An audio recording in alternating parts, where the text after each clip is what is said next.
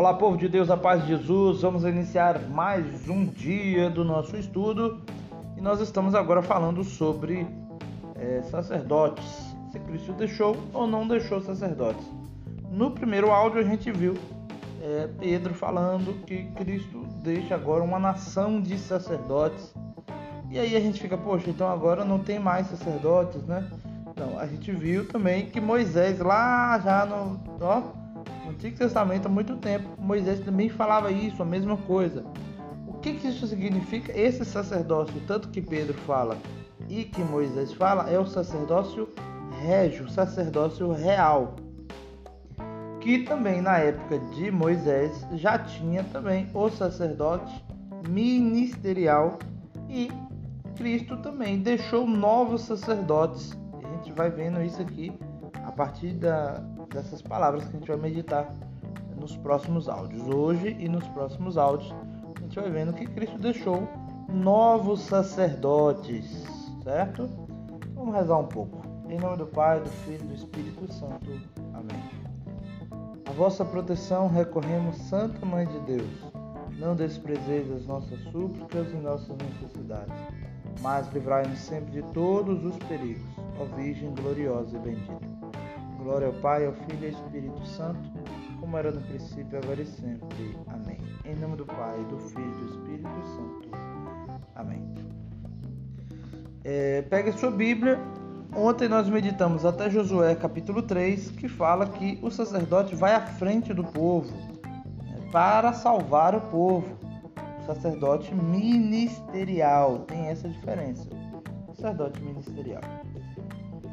Já é, lá em Malaquias, agora pega o, sua Bíblia, livro de Malaquias, capítulo 2, versículo 7. Vai dizer assim: Porque os lábios do sacerdote guardam o conhecimento, e de sua boca procura-se o ensinamento. Pois ele é o mensageiro de Iavé dos exércitos.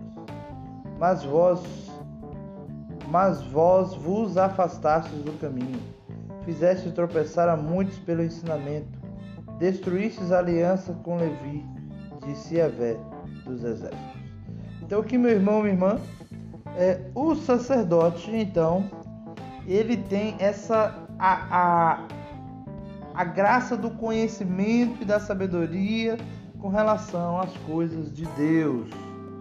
Então, o sacerdote ministerial ele tem algumas funções.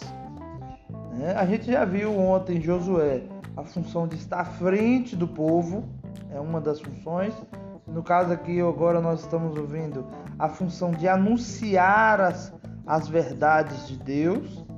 E nós vamos ver agora a principal função do sacerdote, que no caso agora é levar a salvação para o povo de Deus. E onde é que está escrito isso? Está em Hebreus capítulo 5. Hebreus já está bem mais no final da Bíblia, você pode ir indo.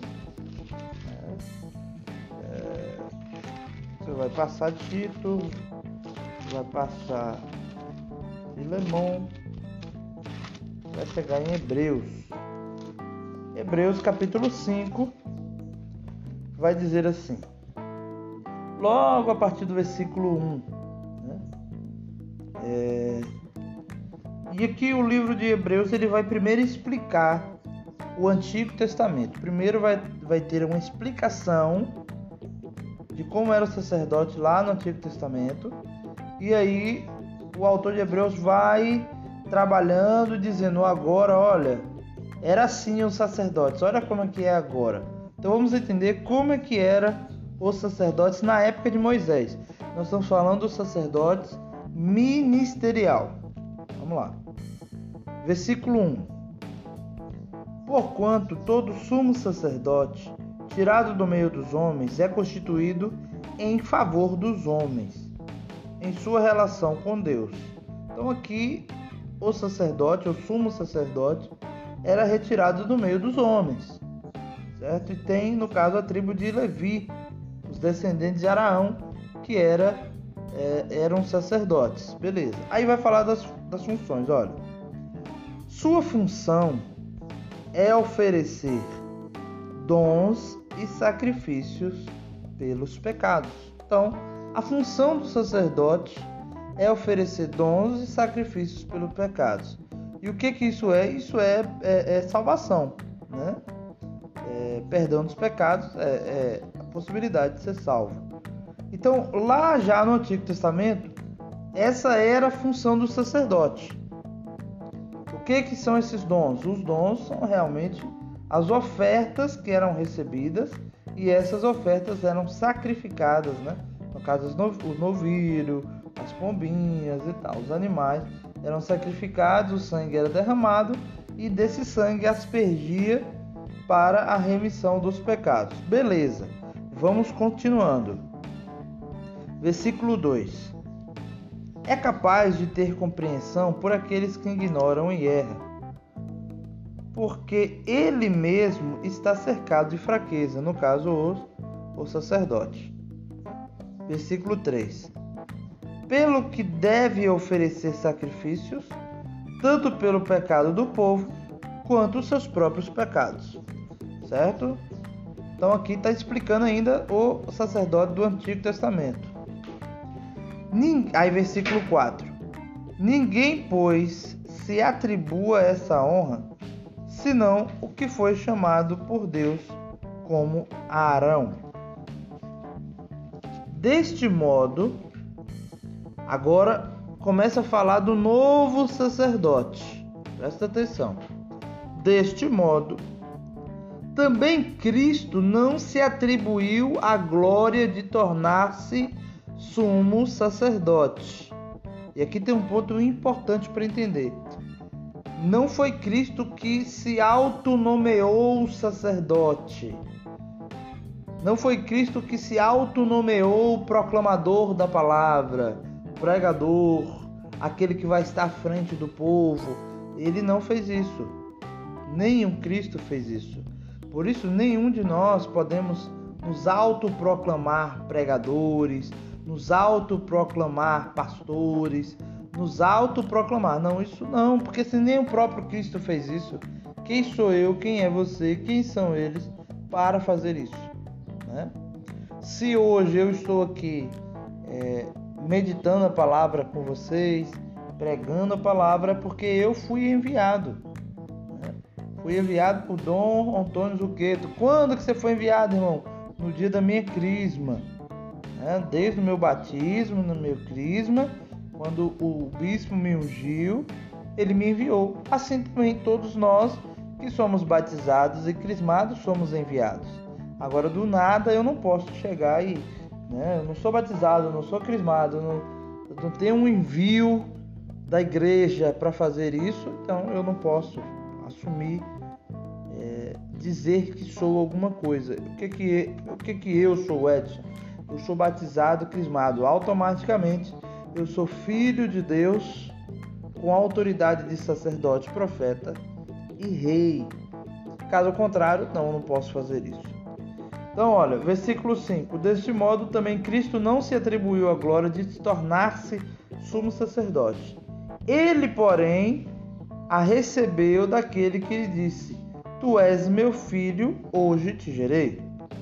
Versículo 6: Conforme diz ainda em outra passagem: Tu és sacerdote para o Eon, segundo a ordem de Melquisedeque e aqui está o grande segredo do sacerdócio de Cristo. É esse o grande segredo do sacerdócio de Cristo. Porque segundo a ordem de Melquisedeque, na verdade Cristo, ele vai ser sacerdote eternamente e nos próximos áudios a gente vai compreender isso. Nós vamos compreender também o que significa segundo a ordem de Melquisedeque. É, vamos aqui só concluir até o versículo 10 e o resto a gente deixa para amanhã. É ele quem, nos dias de sua vida terrestre, apresentou pedidos e súplicas, com veemente clamor e lágrimas, aquele que podia salvar da morte, e foi atendido por causa da sua submissão. E, embora fosse filho, aprendeu, contudo, a obediência pelo sofrimento, e levado à perfeição, se tornou para todos os que lhe obedecem princípio de salvação eterna. Tendo recebido de Deus o recebido de Deus o título de sumo sacerdote, segundo a ordem de Melquisedeque. Então aqui é, a gente percebe com muita clareza esse versículo 7, 7 e 8, é, falando sobre a obediência, sobre a submissão, que Cristo foi submisso, que Cristo foi obediente. Submisso a quem? Submisso ao Pai. Obediente a quem? Obediente ao Pai. E aí ele vai falar o seguinte: que leva à perfeição todos os que obedecem a Cristo agora. Todos que a Cristo obedecem, Cristo os eleva à perfeição e à salvação eterna.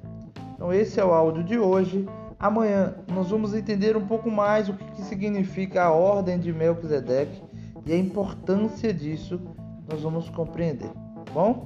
Então Deus abençoe você, sua família, Deus abençoe todo o seu dia e que a graça de Deus possa preencher o meu e o seu coração. Um abraço, fique com Deus, tchau, tchau.